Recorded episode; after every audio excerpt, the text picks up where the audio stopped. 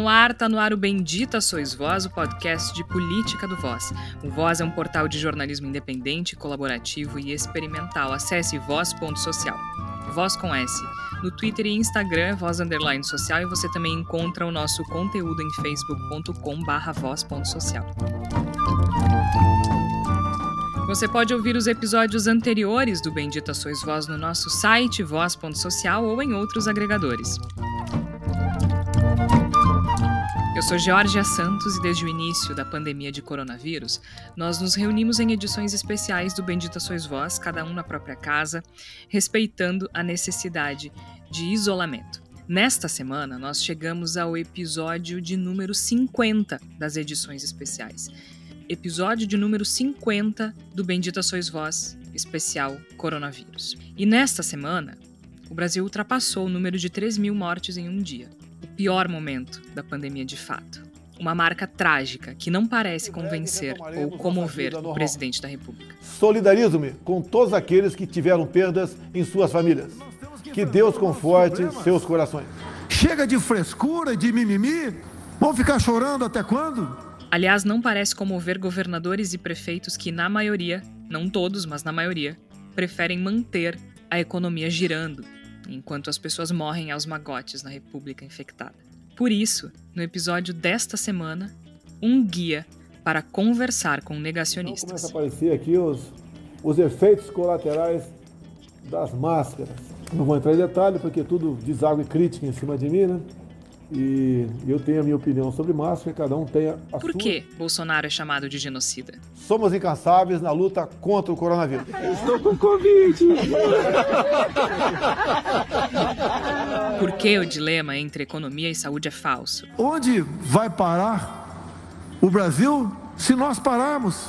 Onde está a culpa de governadores e prefeitos? O governador que fechar seu estado, o governador que destrói emprego, ele é que deve bancar o auxílio emergencial. Por que as pessoas negam os riscos e por que elas estão erradas? Essa politicalha do fique em casa, a economia de ver depois, não deu certo e não vai dar certo. Porque só a vacina pode nos tirar Estamos desse buraco. fazendo e vamos fazer de 2021 o ano da vacinação dos brasileiros. Eu não vou tomar. Alguns falam que estou dando um péssimo exemplo. Ô, imbecil! Ô, o idiota que está dizendo dando um péssimo exemplo, eu já tive o vírus. Vamos responder a essas perguntas ao longo do Bendita Sois Vós desta semana. Portanto, se você está com raiva, frustrado, cansado, ouça esse episódio e passe adiante a palavra da salvação.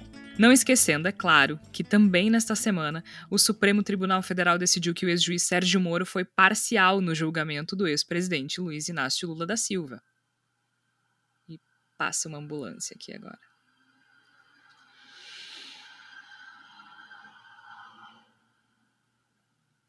Esta é a semana no Brasil. E aqui comigo estão meus companheiros de sempre, Flávia Cunha, Igor Natush e Tércio Sacol. A gente vai tentar te ajudar a conversar com as pessoas que ainda não entendem a gravidade do momento pelo qual a gente está passando. E a gente também está aqui para dividir contigo, que está nos escutando, essa raiva, essa frustração, esse cansaço, essa desesperança. E a gente também está aqui para falar que talvez tenha uma saída, que tem algumas coisas que a gente pode fazer. Talvez não seja rápido, talvez não seja indolor como a gente gostaria que fosse. Mas a gente tem que tentar, né? Flávia Cunha, seja bem-vinda. Obrigada, Georgia. Uh, Igor, Tércio, nossos ouvintes, estamos aqui, né, passando por esse momento tão complicado no Brasil e eu acho que individualmente cada um dentro de si sabe, né, as, as questões que um momento desse mexe, né, emocionalmente mesmo, né, mas a gente espera que com essa conversa, essa espécie de terapia em grupo que às vezes a gente faz aqui resolva, né, assim um pouco, pelo menos essa angústia diminua um pouco, né. Acho que a gente também cria esse esse episódio do Bendita Sois Voz, ele também tá aqui como um desabafo coletivo. A gente já disse isso em outros momentos, né? Então, a gente está aqui para se ajudar, nós quatro, uns aos outros, mas também para ajudar quem nos ouve. E a função do jornalista, né, Igor, é passar informação, é tentar sair desse buraco com informação, e é isso que a gente tenta fazer toda semana. Não é suficiente, mas é o que temos. Seja bem-vindo. Obrigado, Jorge, Tércio, Flávia, ouvintes do Bendita Sois Vós. São tempos muito duros para todos e todas, né? Tem momentos de muito sofrimento. Acho que não vai ter nenhum de nossos ouvintes que não vá ter uma história de tristeza, se não com a própria família, mas com pessoas próximas ao seu círculo familiar. E isso abate, isso dói, isso dificulta todas as nossas ações em um dia a dia, um cotidiano que parece cada vez mais desprovido de sentido e de motivações. Mas a gente, enquanto jornalistas, tem o dever de procurar obsessivamente, incansavelmente, diante de toda, todo o horror que nos cerca, um caminho para fora desse pesadelo. Isso é parte da nossa função. Nós temos que encontrar, buscar, pelo menos incansavelmente, caminhos para fora desse pesadelo que o Brasil está vivendo. E a gente faz isso aqui. Essa é uma das nossas trincheiras. A gente luta para tentar encontrar um caminho para o lado de fora. Eu acho que o programa de hoje é um pouco isso, né? A gente tentando encontrar caminhos argumentativos para o lado de fora dessa loucura de mentiras e de, de simulações e de mudanças de assunto que também tem um peso tão grande por ter nos deixado no fundo do poço, nesse buraco terrível em que nós estamos enfiados. Porque afinal de contas, né, Tércio, a gente uh, não define os rumos da República, a gente não tem como definir política pública para a saúde, a gente não tem como definir se as lojas abrem ou fecham, mas o que a gente pode fazer é tentar mostrar para as pessoas a necessidade dessas medidas. Uh, por que, que a gente precisa passar álcool nas mãos, por que, que a gente precisa lavar as mãos, usar uma máscara que proteja, como a PFF2, por que, que a gente ainda precisa disso. Uh, claramente existe uma falha de comunicação, porque faz um ano que a gente está nessa e ainda há muitas pessoas que não entenderam, mas a gente também não pode desistir, né? É o que nos resta. Seja bem-vindo, Tércio. Obrigado, Georgia, Flávia e Igor, nossos ouvintes. Eu acredito que é, a gente nunca pode deixar de apontar que o não funcionamento das instituições e da lógica na pandemia é, tem a assinatura do Jair Bolsonaro, como sempre. Ah, vocês só falam isso. Não, só fala isso porque é isso que tem a falar, né? Não adianta moderar o discurso, não adianta fingir que não é com ele, dizer que ele sempre defendeu a vacina, porque isso é um, uma lógica dissimulada, mentirosa, hipócrita, cínica. Agora, eu concordo, Jorge, que há o que fazer principalmente porque as pessoas parecem estar um pouco mais mobilizadas a julgar pelo panelaço, pelas reações, pela irritação nos hospitais. É, me parece que uh, há o que fazer para que nós não venhamos a fazer parte dessa estatística aí de 3 mil mortes em um único dia. E além dos cuidados da profilaxia, é entender que a dimensão dessa doença não aceita é, discussões de que eu acho ou existe um protocolo científico que funcionou e por isso ele deve ser universalizado e por isso não há lacunas de discussão. Eu acho que isso é uma, é uma coisa mais importante. Então, é, conscientizar as pessoas de que dá para fazer as unhas depois, dá para ir comprar uma bermuda nova depois Agora, não dá para ir no hospital depois, porque não vai ter hospital se nós continuarmos nesse ritmo que nós estamos vivendo e nós podemos perder amigos, colegas, queridos, pessoas próximas. É, então, é muito importante que nós nos conscientizemos de que a vacina vai vir, não por competência do Bolsonaro, mas porque em algum momento o mundo começa a direcionar o seu olhar para nós como uma ameaça e, portanto, precisamos controlar essa ameaça. Agora, ela vai demorar ela vai demorar três meses, quatro meses, cinco meses, um ano, um ano e um mês. E até lá nós temos que nos segurar. Sei que é difícil porque já passou um ano e parece que passou cinco anos na realidade, né? Mas a gente precisa pelo menos tentar. Bom, e é isso que a gente tenta fazer aqui. Como eu disse, nós chegamos no episódio de número 50 dentre os especiais do coronavírus. Né? A gente tem o Benditações Voz, ele nasceu há mais tempo, ele nasceu em 2018, na esteira, da, da, na iminência, melhor dizendo, da eleição de 2018, que acabou elegendo Jair Bolsonaro. Lá nasceu o Benditações Voz. Na verdade, a gente está hoje no, juntando todas as edições, a gente chega no episódio de 99, então o próximo episódio será o episódio de número 100. E de todos os episódios do Bendito Sois Vós que a gente fez, metade foi nessa situação, né? Foi de forma remota, distanciados, sem aquele café, né, pessoal? Sem, sem aquela conversa, sem jogar a conversa fora, sem aquele abraço que a gente se dava no início, sem o abraço de tchau. E metade do Bendita Sois Vós foi produzido desse jeito, longe, com angústia, com ansiedade, desculpa, com é, frustração, com cansaço, com medo. Mas a gente também tem um trabalho a cumprir, né? E, e acho, sem falsa modéstia, que a gente tem feito isso muito bem diante das dificuldades, né? Desde o início dessa pandemia, a gente está aqui incansavelmente toda semana chamando a responsabilidade para quem tem essa responsabilidade, né? Apontando a culpa, assim, porque tem culpados. Muita gente gosta de dizer, ah, não aponte o dedo, não existe um culpado. Existe um culpado bem claro nesse caso. Existe um culpado bem claro e é muito importante que as pessoas saibam quem é esse culpado e por que ele é culpado. Então, por isso, nesse episódio de número 50 do especial Coronavírus, a gente resolveu fazer esse guia para conversar com negacionistas. Mas é mais do que isso, é um guia para conversar com todo mundo. Porque há nuances nessa história, né? A pessoa não precisa gostar do Bolsonaro para se descuidar, a pessoa não precisa gostar do Bolsonaro para não usar máscara. E o contrário também vale, não é porque a pessoa gosta do Bolsonaro que, que que ignore os riscos da pandemia. Então, é uma situação complexa e a gente está aqui para tentar ajudar vocês que estão nos ouvindo a conversar com as pessoas que ainda não entenderam a gravidade do momento. Né? Então, eu vou começar pela pergunta mais. É, não é polêmica, eu me recuso a usar essa palavra, mas é, é um termo que tem dado o que falar nos últimos tempos, especialmente em função de alguns textos que foram escritos e que o presidente ficou muito incomodado.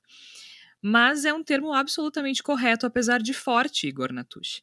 Então, a primeira pergunta desse nosso guia para conversar com negacionistas, a primeira pergunta que eu te faço é por que Bolsonaro é chamado de genocida? Por que, que a gente pode chamar Bolsonaro de genocida? Eu acho que uma das principais funções do jornalismo, nesses tempos que a gente tem vivido em todos os outros, é a preservação da memória dos fatos. Eu acho que a gente tem que ser capaz de lembrar os fatos, de fazer associações entre esses fatos e, a partir daí, permitir que as pessoas cheguem a conclusões. E me parece que esse caso do uso do termo genocida para Jair Bolsonaro é um dos exemplos em que isso se torna bastante significativo.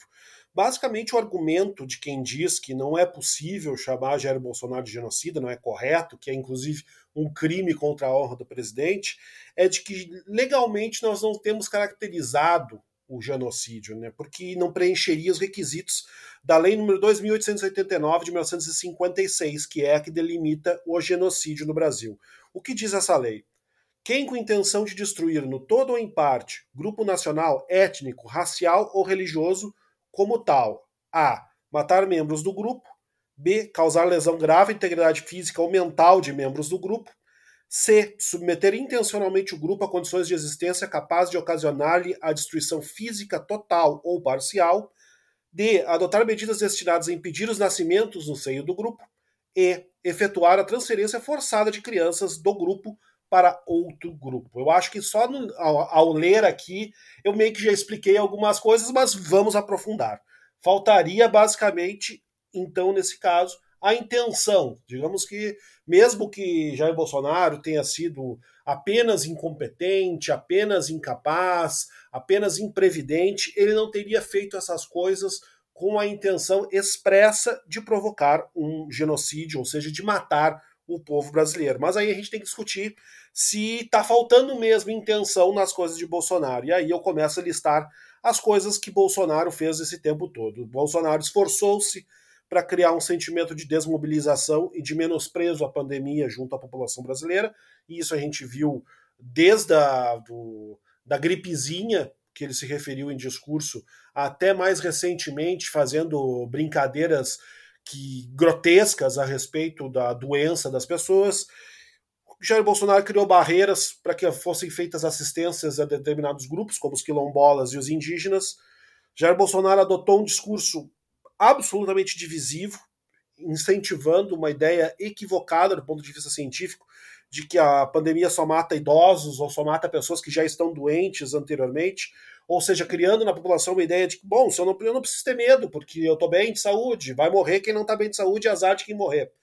Também atacou as estratégias de combate ao vírus, a gente sabe muito bem que ele falou contra, contra máscaras, contra o distanciamento social, contra a vacinação, o que ele fez contra máscaras, o que ele fez no sentido de promover aglomerações.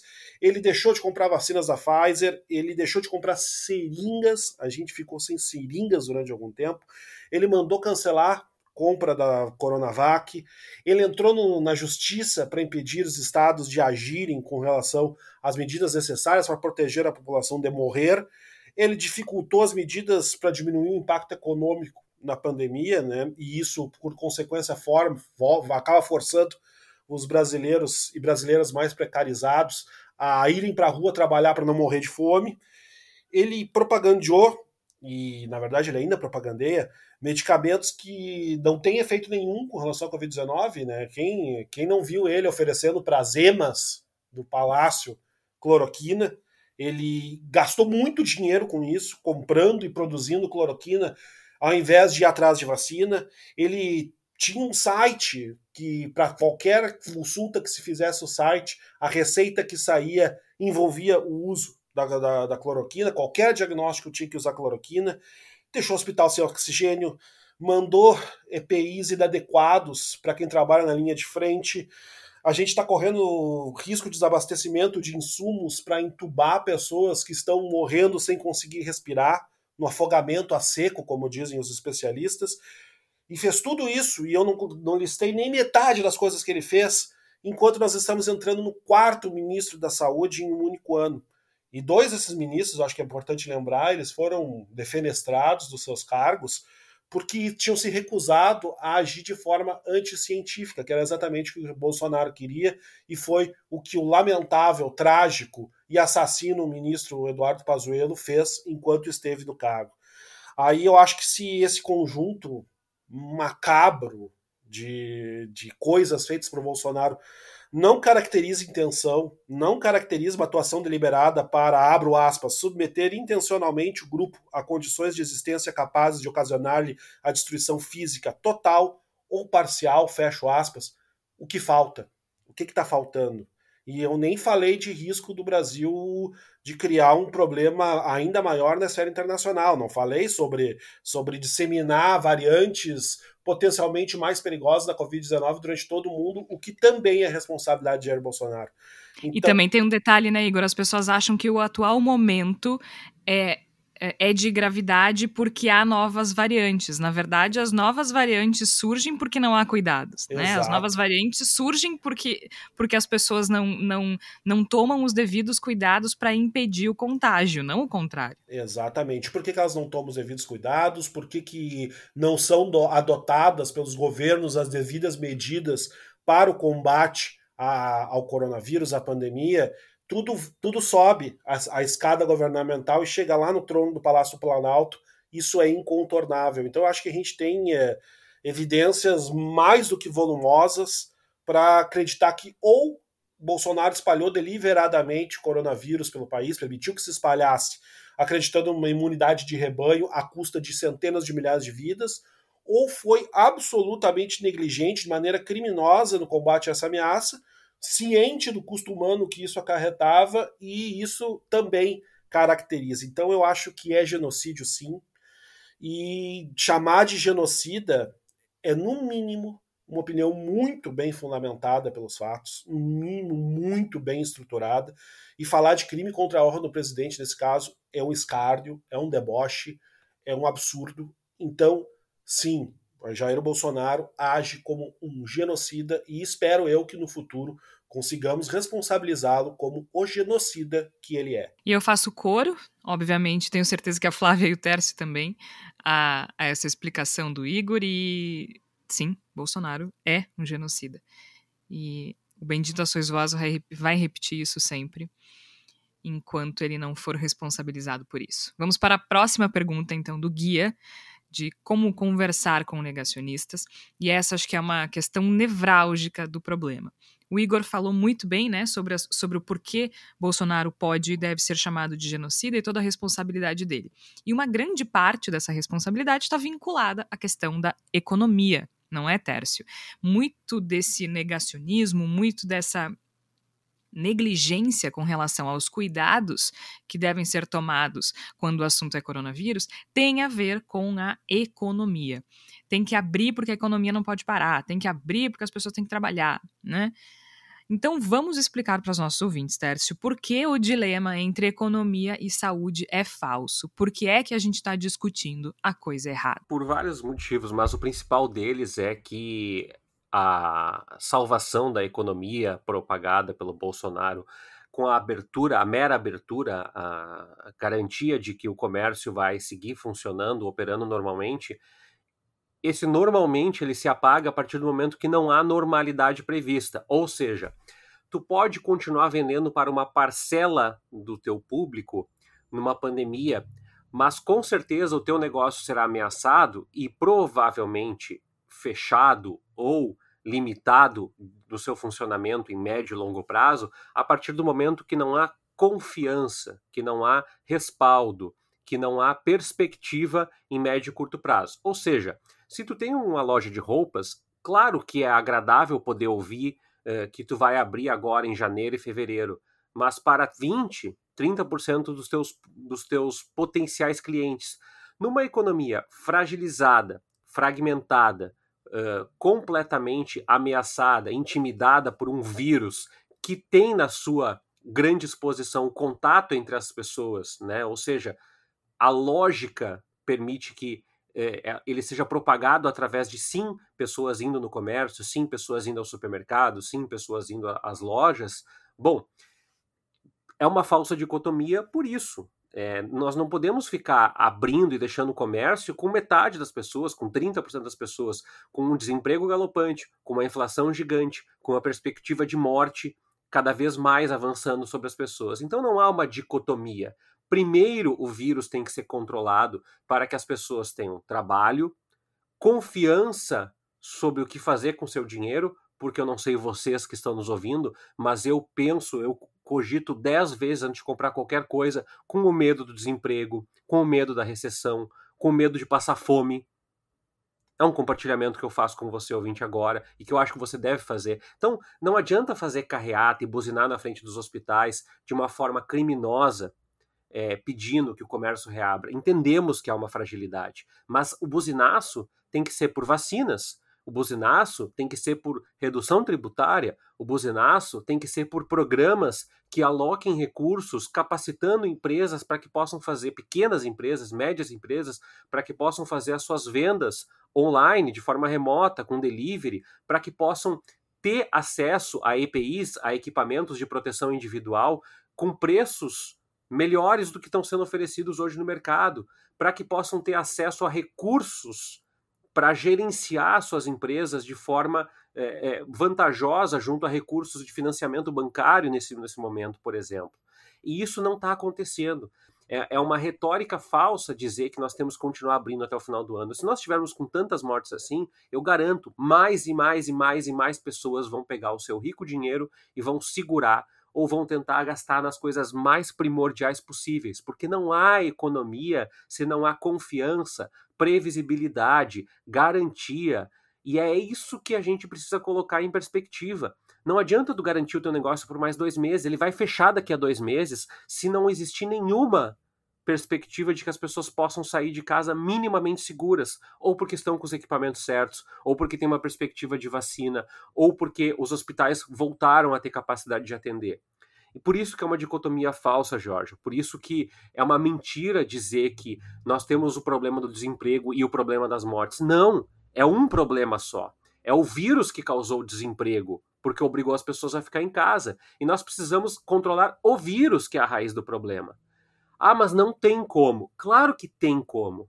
Se não há recursos, e eu reconheço que a geopolítica da vacina ela é cruel, ela é quase criminosa a partir do momento que coloca os países ricos em detrimento dos pobres, nós poderíamos em vários momentos ter feito políticas estratégicas que dessem mais amparo para as empresas, que pudessem dar assistência às empresas, que pudessem renegociar dívidas. Perceba, o auxílio emergencial ele foi importantíssimo, mas ele foi completamente atravessado. Muita gente recebeu auxílio emergencial e não precisava. E muitas empresas precisavam de auxílio e não receberam. Nós não podemos continuar com uma retórica populista, porque isso não sustenta nem economia, nem emprego, nem perspectiva. E não adianta o Paulo Guedes vir falar que a economia estava crescendo. Todos os dados mostram que não. O Brasil já vinha num voo de galinha em 2019, antes da pandemia. Cresceu na base de 1%. Nós não estávamos gerando empregos, pelo menos empregos de alta complexidade. Quando se fala em recuperação, basicamente é a recuperação que dá conta apenas de restituir os serviços mais básicos. A quantidade de pessoas que estão indo para o Uber, para entregas em motocicletas, para serviços manuais e autônomos em casa para garantir sobrevivência é gigantesco. E isso se dá também na falta de amparo. Ah, mas é a esquerda, é a direita? Não é. Israel vacinou muito. Reconheça que é um país rico. Inglaterra é, é um país uh, também com grande potencial de investimento e conseguiu fazer um isolamento. Mas nós temos o Vietnã, nós temos o Camboja, nós temos outros países subdesenvolvidos, países terceiro mundo, como queira chamar, que conseguiram fazer políticas muito mais eficazes de isolamento social, de rastreagem, de incentivo e estímulo às práticas das empresas, organização por parte das empresas, e nisso o Bolsonaro eh, foi um fracasso, não só por, porque não deu amparo para essas empresas, mas porque estimulou um conflito que não existe. Parece que as pessoas que querem ficar em casa elas estão lutando contra o emprego. Isso é uma mentira. E é por isso, Georgia, que a gente tem que desmentir isso. Não adianta uh, chegar e dizer, ah, as pessoas estão morrendo de fome. E vão morrer de fome sim se continuar nesse cenário daqui a três meses, ou de coronavírus ou de fome. Porque as pessoas que vendem roupa, que vendem livros, que vendem é, itens não é, essenciais e que movimentam grande parte da nossa economia, vão sim quebrar o seu negócio se pessoas como eu, pessoas como o nosso ouvinte, pessoas como parte da nossa família que estão com a renda cada vez mais diminuída e que estão com a incerteza até para ir ao supermercado, não vão comprar um ventilador numa loja do centro da cidade se não tiverem plena segurança de que isso vai acontecer. E a tua loja de ventiladores, ela não se sustenta com 20 ou 30% dos clientes. Ela precisa retomar ao fluxo antigo. Caso isso não aconteça, ela vai deixar de existir e o colapso vai continuar se perpetuando. Ou seja, é uma falsa dicotomia. Juntando o que o Tércio nos disse com eh, a pergunta que eu fiz para o Tércio e a pergunta que eu fiz para o Igor, a gente chega numa terceira pergunta: onde está a culpa de governadores e prefeitos? Com as respostas do Igor e do Tércio, já ficou bastante evidente que o Bolsonaro é responsável por esse caos. Mas não morre tanta gente sem que governadores e prefeitos sejam, no mínimo, omissos. Não morre 500 pessoas num estado como o Rio Grande do Sul sem que o governador seja pelo menos omisso. A questão é separar a desculpa do Bolsonaro do problema que os governadores e, e, e, prefeitos realmente têm, da culpa que os governadores e prefeitos realmente têm. Para responder essa pergunta, então, onde está a culpa de governadores e prefeitos, eu quero primeiro fazer essa, essa diferenciação, essa separação entre o que o Bolsonaro fala e por que está errado e o que é realmente a culpa dos governadores e prefeitos. Então, para ser mais objetiva, o Bolsonaro fala que repassou X verbas para os estados e para os municípios e que os governadores e prefeitos gastaram no pagamento da folha.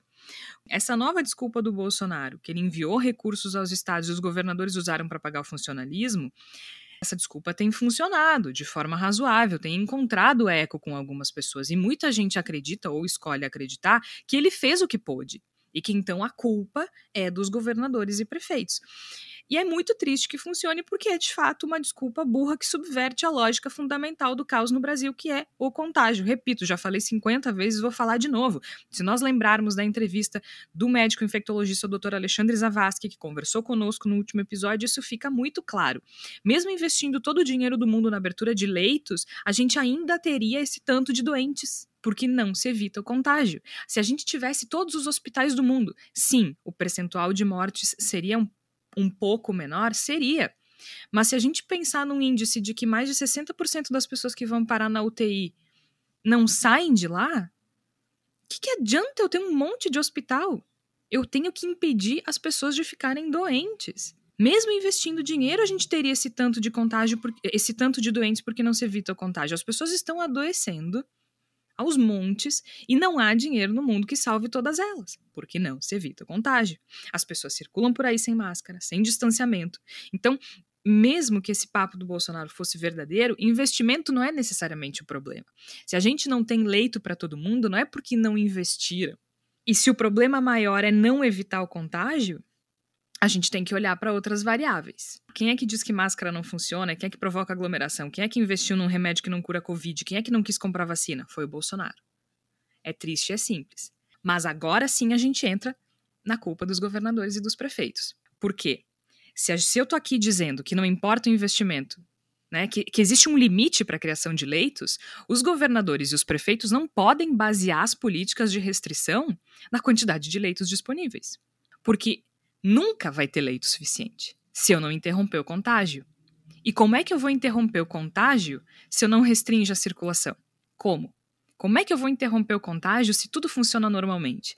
O vice-prefeito de Porto Alegre disse que não existe evidência de que comércio aberto impacte diretamente na, na curva de contágio. Mas como, se é mais um lugar para as pessoas circularem? E outra, Georgia, evidência é uma palavra que tem sido banalizada bastante pelos negacionistas, né? Evidência, não há evidência. Há inúmeras evidências. Há artigos publicados, há inúmeros trabalhos estatísticos referenciando que o incremento da circulação de pessoas também aumenta o vírus, a internação e os óbitos. Está publicado. Evidência é basicamente a materialização da realidade. E, eu não consigo entender quando as pessoas falam que não há evidência disso, ou o Bolsonaro vem me dizer que não há evidência de que a cloroquina não funciona. Há evidência. A partir do momento que existem centenas, milhares de estudos mostrando que não há efetividade e que ainda podem ser causados problemas hepáticos decorrentes desse kit, que é um absurdo, há uma evidência. E, parece que as pessoas pegaram a, palavra evidência como uma palavra bonita, recheada, fantasiada de coisas, para dizer o que elas querem. Não é. Evidência não está a serviço do que as pessoas querem que seja dito. Evidência é evidência. Ponto. Não pode ser distorcida a favor de discurso negacionista. E essa omissão dos governadores e dos prefeitos, né? Então, na, a pergunta onde está a culpa dos governadores e prefeitos, ela está totalmente vinculada a isso que o Tércio falou, vinculada também ao dilema entre economia e saúde, ao falso dilema da economia e da saúde. Porque quando a gente fala de UTI, mesmo de leito clínico, a gente não fala só de espaço. A gente fala de espaço, mas a gente fala de equipamento, a gente fala de remédio, a gente fala de pessoas, médicos, técnicos de enfermagem, enfermeiros, cuidando de um paciente.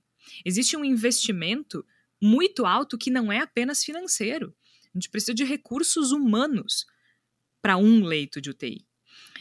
Isso significa que essa criação de leitos, ela não é infinita ela não é infinita. A gente tem um limite. Eu repito, eu vou, vou, vou falar de novo o que eu falei um milhão de vezes só nesse episódio. Não há dinheiro no mundo que seja suficiente para salvar todo mundo que vai parar no hospital, porque existe um limite. Existe um espaço físico, existe um limite de pessoas. As pessoas que estão trabalhando já não aguentam mais. Não tem como abrir mais 100, 200, mil leitos. E a questão é: se a gente não interrompe o contágio, a gente vai continuar ter, as pessoas vão continuar adoecendo, vão continuar indo parar no hospital e nunca vai ser suficiente. Nunca vai ser suficiente. A gente nunca vai ter leitos o suficiente se o contágio não for interrompido. E eu falei, só para encerrar essa parte, da entrevista que a gente fez com o Dr. Alexandre Zavascki no último episódio, né? Uma entrevista que ele foi bastante claro e objetivo com relação aos problemas que a gente enfrenta uh, nesse momento grave, né? Do porquê que é um momento grave. E eu tô falando nele de novo porque ele, ele tweetou algo que é bastante chocante, mas que eu acho que é muito importante para a gente entender, então, onde é que tá a culpa de governadores e prefeitos. Eles são culpados porque eles fazem esse cálculo. Enquanto eu tenho leitos, eu vou deixar a circulação livre, ou se não livre, com pouquíssimas restrições. No caso interessantíssimo do Rio Grande do Sul, não há leitos e o governador decidiu lavar as mãos e jogou para o colo dos prefeitos que resolveram, na maioria, abrir tudo, mesmo sem leitos. Eles levaram a sério demais a recomendação de lavar as mãos, eles só esqueceram que era para as pessoas e não para os governos. O Dr. Alexandre Zavascki disse então: o que significa redução de hospitalizações em um sistema colapsado? Você está completamente submerso no fundo de um poço de 10 metros. Se continuar enchendo, transborda. Você seguirá submerso em 10 metros e morre. Se esvaziar um pouco e diminuir um metro, você fica submerso em 9 metros e morre. Se esvaziar muito e você ficar submerso em somente um centímetro de água, você morre. Ou se trabalha para reduzir o nível de água abaixo do nariz e você respira um pouco antes que a água suba, ou você morre. Ou se desafoga o sistema, ou o colapso seguirá fazendo vítimas. Ele se desculpa pela figura de linguagem, mas eu acho que é muito importante para que a gente entenda, porque é necessário esvaziar o poço e executar medidas de efeito de longo prazo para que o poço não encha novamente até que a gente consiga sair do fundo. Então não adianta abrir leitos se a gente não interrompe o contágio. Essa é a culpa dos governadores e prefeitos que estão sendo omissos e não assumem a responsabilidade de fechar quando tem que fechar. E aí, para fazer uma referência àquilo que o Tércio falou, né, ao falso dilema da economia e da saúde, algumas pessoas vão perguntar: tá, mas aí fecha tudo e a gente morre de fome? É aí que voltamos para a responsabilidade de Bolsonaro na primeira pergunta. Tem que fechar tudo e com auxílio e com ajuda. Essa é a função de um governo num momento de emergência, num momento de urgência. Agora, se os governadores e prefeitos Flávia Cunha têm essa responsabilidade, é porque eles também sofrem pressão de grupos negacionistas que se recusam a enxergar a gravidade do momento. Então agora eu passo essa bola para ti. Por que é que as pessoas negam esses riscos? Da onde vem esse negacionismo? E principalmente, por que elas estão erradas, Flávia? Bom, eu fiquei aqui pensando aqui ao longo de todo esse episódio aqui, vocês falando tantas coisas, né? E na verdade, assim, o negacionismo, ele é um, um conceito, né? De, ele não é novo, né? Ele não é uma coisa criada agora na pandemia, ele também não, não é criado pelo bolsonarismo, né? Uh, a, a, teoria negacionista, se a gente for pensar em termos históricos, né? Uh, existem, por exemplo, evidências uh, de que o negacionismo foi usado, por exemplo, pela indústria tabagista norte-americana nos anos 50 para negar os riscos do cigarro. Hoje em dia a gente sabe que isso foi uma grande mentira é, é, inventada, né, por motivos econômicos, né? Mas é exatamente isso ia contra conceitos científicos, né? E inclusive acho que é importante a gente falar, tentando fazer já essa comparação com o momento atual, de que naquela época a indústria do tabaco usou alguns profissionais da área da saúde para dizer que o cigarro não fazia mal para a saúde. Uh, então, assim, o, o, o que, que eu quero dizer com isso? Eu quero dizer que, por exemplo, quando alguém diz assim: ah, mas o médico da minha mãe disse que é bom tomar cloroquina, então eu vou fazer o tratamento precoce. Esse médico que receitou a cloroquina, ou que é um defensor do, do tal tratamento precoce que a gente sabe que não existe, ele na verdade ele está sendo contra as evidências científicas. Então a gente tem que pensar que, como o Tércio comentou antes, né, a gente tem que ver o que, que é por exemplo, o que a Organização Mundial da Saúde fala? A Organização Mundial da Saúde fala que não tem tratamento precoce para a Covid. Então, por que a gente vai acreditar quando um profissional da saúde isolado defende? Né? Porque ele pode ter interesses econômicos, ele pode ter interesses políticos em falar, em defender o que, por exemplo, o presidente da República fala. Né? Então, acho que é importante a gente pensar nesse sentido, né? de que o negacionismo, ele, em geral, ele tem interesses econômicos por trás e ele tem interesses políticos também. Então, eu acho que é, que é importante a gente, seguindo aqui nesse meu raciocínio aqui de tentar pegar comparações históricas, por exemplo, quando alguém uh, é a favor do revisionismo histórico e diz que a ditadura militar não existiu no Brasil, ou que a tortura não existiu, ou que se existiu não foi tão ruim assim como Bolsonaro faz, ele relativiza um, um, dado, né, uma evidência histórica, né? E por que, que isso é importante nesse momento de pandemia, na minha visão? Porque, por exemplo, se a gente chega para um negacionista e diz assim, olha, tu está negando a importância do uso da máscara, Uh, e da vacina, e se tu olhar para a história do Brasil, isso já aconteceu, já existiu no mundo. As pessoas na época da gripe espanhola diziam que não queriam usar máscara, elas também ficavam contra, né? A gente teve até a revolta da vacina, né? É, exatamente. Então, assim, se a gente for, for falar com uma pessoa negacionista e der esses argumentos históricos, né? Dá uma pesquisada na revolta da vacina, dá uma pesquisada que na época da gripe espanhola as pessoas também não queriam usar máscara e depois se viram que elas estavam erradas, essa pessoa pode dizer, por exemplo, ah, mas é que os historiadores são todos de esquerda, são todos comunistas. Então vocês percebem que existe uma negação que ela, ela tem vários né, vieses, assim, né?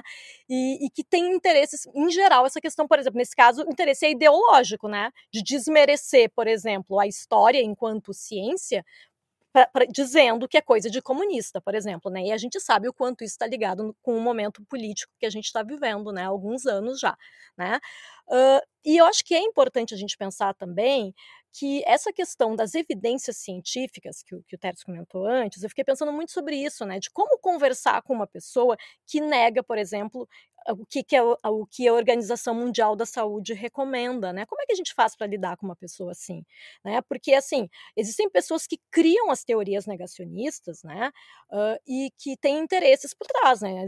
Tem interesses econômicos ou tem interesse em se manter no poder, né? Então não pode dizer que errou ao não comprar as vacinas. Então segue tentando relativizar ao máximo que dá a importância da vacina. Então fala sobre tratamento precoce.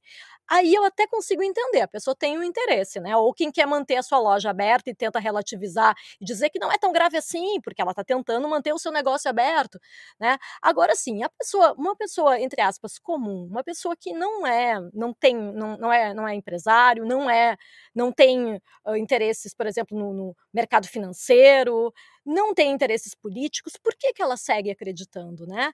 Uh, em teorias falsas, assim, né? De que, por exemplo, ai, que tudo é uma grande conspiração, que na verdade o coronavírus nem existiu, isso tudo é uma conspiração da China em conluio com a Rússia, e aí começam essas teorias malucas, assim, que existem e tem, e tem inclusive e-mails, ainda se usa e-mail de fake news circulando por aí dizendo isso, dizendo que é tudo uma grande mentira, né? Olha só, né? Um, um, um complô internacional. Mas por que, as pessoas acreditam nisso? Bom, primeiro porque elas acreditam porque é confortável acreditar.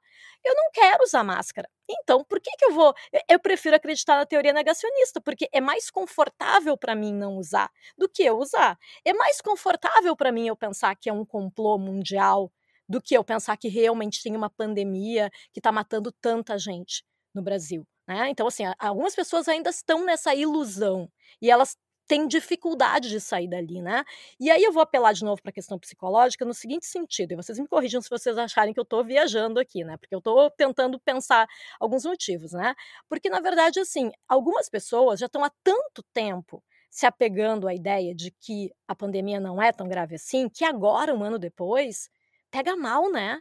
Eu não quero agora admitir para as pessoas que eu errei que eu tô há tanto tempo negando uma coisa que ah, agora estão me dizendo que eu estou errado e eu me dou conta disso e eu não quero admitir isso, eu não quero reconhecer isso, porque é difícil, é humano, inclusive, né?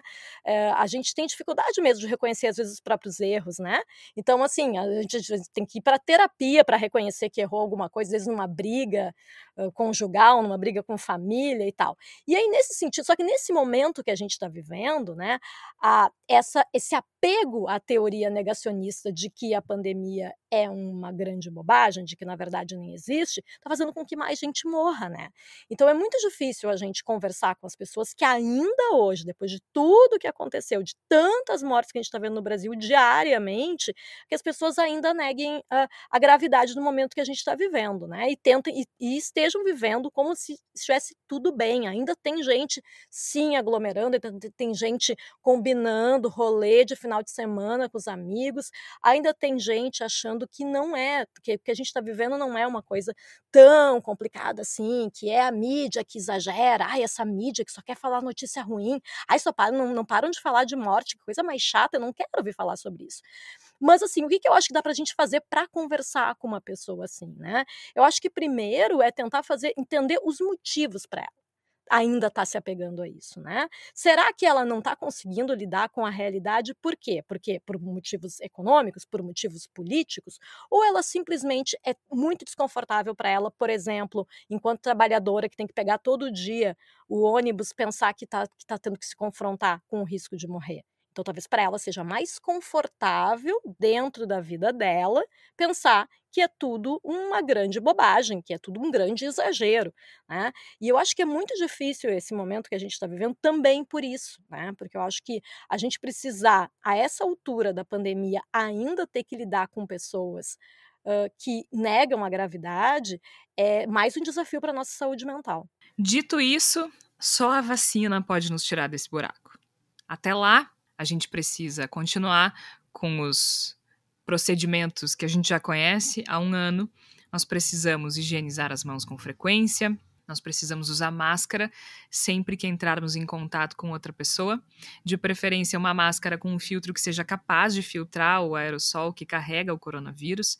Essas máscaras se chamam PFF2 podem ser encontradas em lojas de material de construção ou de EPI, né, de equipamentos de proteção individual. Dificilmente elas serão encontradas em farmácias. Elas não são máscaras cirúrgicas, né, elas são máscaras de, de proteção individual mesmo. E a vacina. Por que só a vacina pode nos tirar desse buraco? Eu vou tentar responder de maneira breve. Só a vacina pode nos tirar desse buraco porque a ciência já provou que a reinfecção é possível. Isso significa que se você já foi contaminado pelo coronavírus, não significa que você não será contaminado novamente. O segundo motivo é porque, como a gente falou lá no início, quando o Igor explicava sobre a questão do genocídio, o descuido aqui no Brasil, essa opção por não tomar cuidado, por não incenti por, incentivar a aglomeração e, e, e, não incentivar o distanciamento, acabou gerando variantes mais fortes. Essas variantes são mais contagiosas. Então a gente precisa dessa vacina porque as pessoas podem ser reinfectadas mais de uma vez e enquanto nós não tivermos de 70 a 80% da população vacinada, o contágio não vai ser interrompido. A gente não pode voltar ao normal. E lembrando de novo, repetindo o que o Dr. Zavascki falou, a gente precisa de uma estratégia de vacinação que seja veloz, porque nós não sabemos a duração da vacina. E a gente vai entrar num looping do inferno, né? A gente nunca vai terminar isso, isso nunca vai acabar, a gente vai estar tá em risco constante. A gente vai passar o resto da vida nessa angústia. Então, só a vacina pode nos tirar disso, porque só a vacina tem capacidade de imunizar 70% da população. Não existe essa história de imunidade de rebanho sem vacina porque a reinfecção é possível e o contágio absolutamente veloz e absolutamente perigoso. Então, gente, não acreditem em remédios milagrosos, eles ainda não existem. Cloroquina não funciona contra o coronavírus. Hidroxicloroquina não funciona contra o coronavírus. Ivermectina não funciona contra o coronavírus. Spray nasal de Israel não funciona contra o coronavírus. Quer ver uma prova de que não funciona? O spray nasal de Israel não é usado em Israel. Israel vacinou toda a população. Então, só a vacina pode nos tirar desse buraco. Até lá, evite encontrar com as pessoas. Pratique o distanciamento, se possível, o isolamento. Se precisar sair à rua, use a máscara com o filtro PFF2. E cuide-se, cuide de si, cuide dos seus. E por favor, a gente respondeu essas perguntas ao longo do Bendito Sois Vós, então não vai ter aquele quadro da palavra da salvação. O episódio inteiro é o episódio da palavra da salvação. Então, se você está com raiva, frustrado, cansado, irritado, ouça esse episódio e passe essa palavra da salvação adiante. Porque isso sim, essas informações sim, podem salvar vidas. Mas antes de eu me despedir, eu quero conversar um pouquinho com o Igor Natush, desviando um pouco do assunto, Igor, mas não tanto, né? Porque afinal de contas tudo é política. Uh, nesta semana, a segunda turma do Supremo Tribunal Federal decidiu que o ex-juiz Sérgio Moro atuou com parcialidade ao julgar Lula, né? O ex-presidente Luiz Inácio Lula da Silva na Operação Lava Jato. Digamos que é uma reviravolta e tanto, né? Inclusive o o julgamento em si foi um julgamento cheio de tensão e reviravolta, com Gilmar Mendes chorando. É isso? É, o julgamento foi daqueles que renderia um daqueles filmes de tribunal, né? Tem uma, um determinado fluxo dos acontecimentos e aí de repente uma das mentes muda de ideia e reverte a expectativa. Tem um enredo aí que de repente no futuro vai render uma boa série de tribunal para Netflix, alguma coisa assim.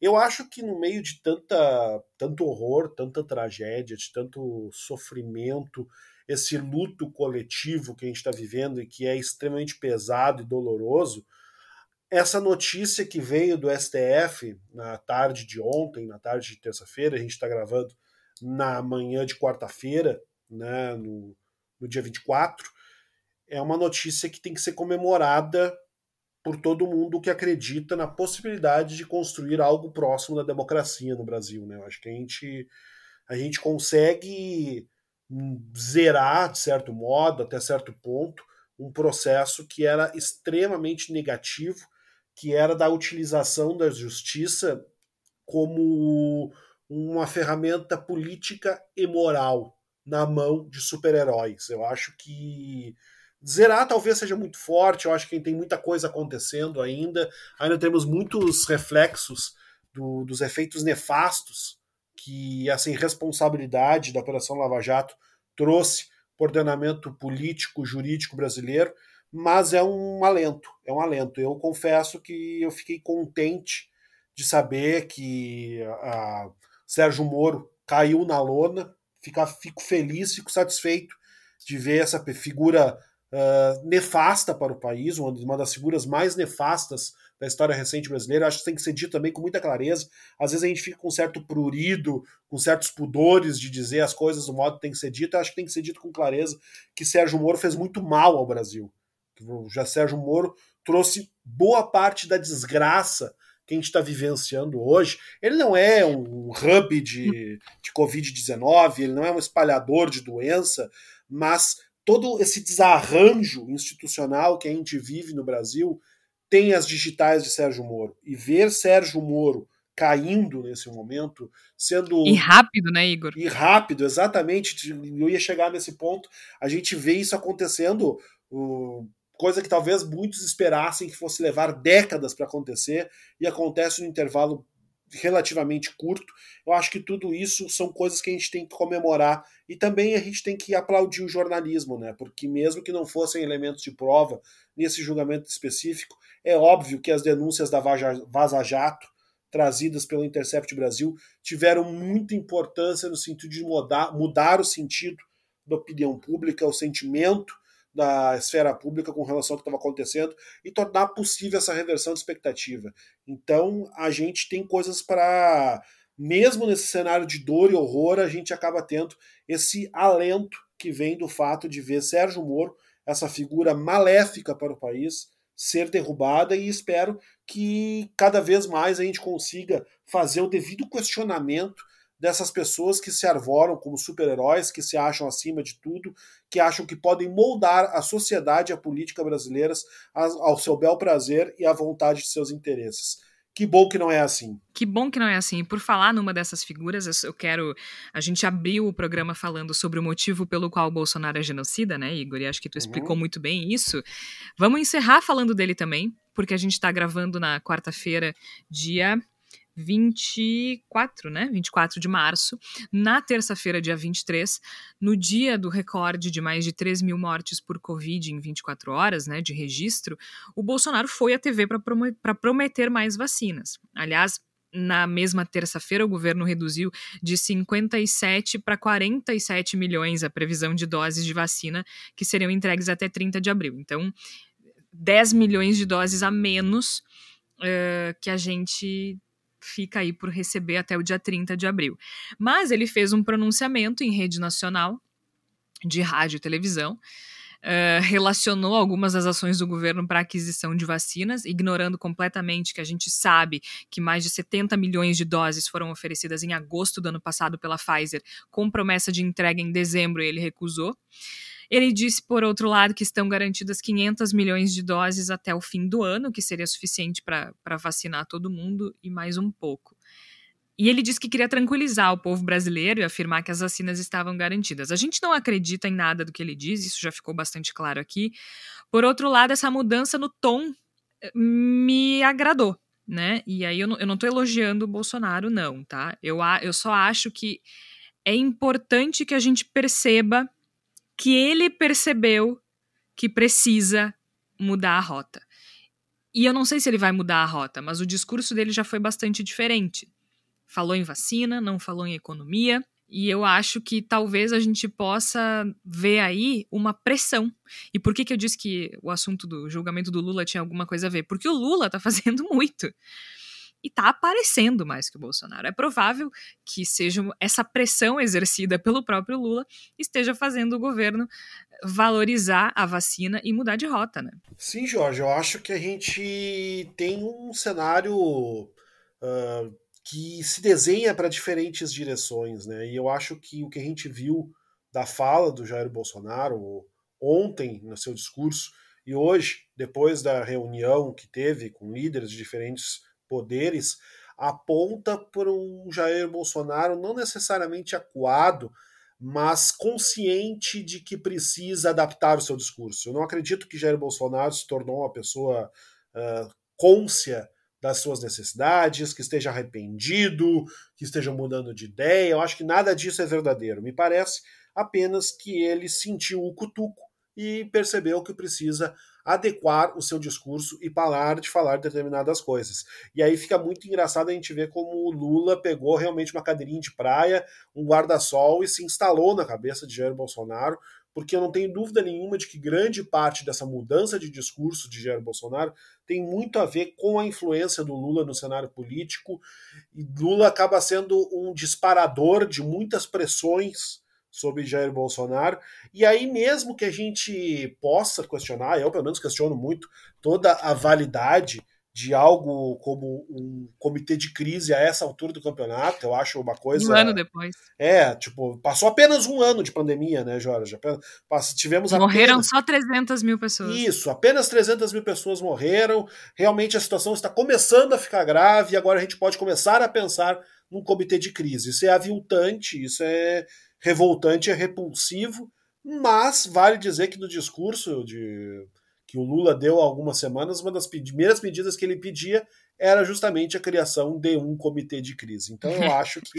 Ele disse que era a primeira coisa que um presidente tinha que fazer. Exatamente. Então, então a gente acaba vendo por aí que há uma um, ventos que talvez não indiquem uma mudança na velocidade que seria necessário para salvar vidas no Brasil, mas há um demonstrativo de que existem caminhos e de que a gente tem um presidente que se não está disposto a deixar de ser um genocida, e eu acho que ele não está disposto a deixar não. de ser um genocida, como ele é, aliás, importante sempre frisar, ele é um genocida, uh, me parece que pelo menos ele começa a se preocupar com as consequências de ser um genocida.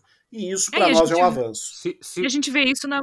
Pode falar, Não, se vocês me permitem só, eu queria adicionar um, uma coisa como lidar com as pessoas é, muitas vezes, quando eu lido e eu tenho bolsonaristas na família e tudo, né? As pessoas falam assim: o exército vai vir, vocês vão ver, estão é, armados, vão matar vocês. Antes eu acreditava, né, que é, existia alguma articulação e agora eu, eu acho que a resposta que a gente pode dar a esse é: então tá, então vem, então vamos ver. Cadê o é exército? É isso? Cadê? Cadê a, a, cadê a milícia armada que faz videozinho pra, pra rede social? Cadê a, a o, o, o, exército da fé armado? Uhum. Porque a minha sensação é que isso é uma bravata que também ampara o negacionismo que a Flávia discutiu também aqui. Então, assim, se tem esse exército, se tem esse poder todo, se tem esse, esse ódio todo, se está armado, se está é, nas fronteiras, está esperando para virar uma, uma república evangélica, uma, uma Gilead igual a da série, por que, que não fez ainda? No momento que tem menos de 25% de popularidade. Faz. E assim, né, Tércio? O discurso do Bolsonaro prova que não passa de um blefe. Porque vamos pegar esse, esse pronunciamento e essa questão que a gente vinha falando das vacinas, né? Em agosto do ano passado, o governo recusou 70 milhões de doses oferecidas pela Pfizer, que seriam entregues a partir de dezembro. Em dezembro, ele disse que não tinha que ir atrás de vacina. Né? Lembra que ele falou assim, ah, que, que, ele, eh, que quem quer vender que tinha que procurar ele, né? Se eu sou vendedor, eu quero apresentar. Então ele disse assim: eu não tenho que ir atrás, uh, os laboratórios é que tem que vir ao meu encontro para oferecer. Depois disso, uh, em, mesmo em dezembro, ele afirmou que não ia tomar vacina, que não era que quem criticava ele era imbecil, era idiota. Também em agosto ele disse que não seria responsável se alguém tomasse a vacina e virasse jacaré, aquela situação toda, né? Então ele, o tempo todo, falando que não ia procurar, que não precisava, que não queria, que não tinha motivo. No pronunciamento de ontem, na, dia 23, ele disse: intercedi pessoalmente junto à fabricante Pfizer para antecipação de 100 milhões de doses, que serão entregues até setembro. Ele foi atrás. Tá? Então, assim, ele não sustenta o discurso dele. Que bom, porque senão a gente mais pessoas iam morrer, mas é prova de que é blefe, é prova de que ele é incompetente, irresponsável e tá com medo de perder a eleição. É só isso. Ele não tem medo da, da morte, ele não tem medo que os brasileiros morram, ele tem medo de perder a eleição. E ainda ele disse: estamos fazendo e vamos fazer de 2021 o ano da vacinação dos brasileiros. Que pena que vai durar um ano, né? Ele tinha que fazer tipo o mês da vacinação dos brasileiros e vai ser o ano. Pelo menos a gente vê um, uma movimentação do legislativo, né? Na terça-feira também o Senado aprovou uma moção de apelo à comunidade internacional para que o Brasil possa adquirir mais doses uh, contra o coronavírus, um documento que vai ser enviado a países do G20 da, da OCDE, né, Organização para a Cooperação e Desenvolvimento Econômico, e outros países que têm relações diplomáticas com o Brasil, para tentar acelerar. Afinal de contas, agora a gente não só está matando brasileiros, como está matando pessoas de fora daqui também. A gente virou uma ameaça internacional. Mas é isso, a gente se estendeu um pouco mais do que a gente pretendia, mas está aqui para vocês o guia para conversar com negacionistas, se for do interesse de vocês. Repassem esse programa adiante, porque eu acho que a gente esclareceu algumas situações que são uh, desvirtuadas por negacionistas e talvez seja uma munição para vocês conversarem e convencerem as pessoas a cuidarem mais de si e das pessoas que ficam no entorno. A gente esclareceu o dilema uh, da economia, né, o falso dilema da economia, qual a responsabilidade dos governadores e prefeitos nisso, qual o problema com o negacionismo, por que, que a vacina é importante e, principalmente, que Bolsonaro é genocida. Eu sou Georgia Santos, participaram a Flávia Cunha, o Igor Natucci e o Tércio Sacol. O Bendita Sois Voz é publicado sempre às quartas-feiras, às 5 horas da tarde. A gente volta na próxima semana. Até lá!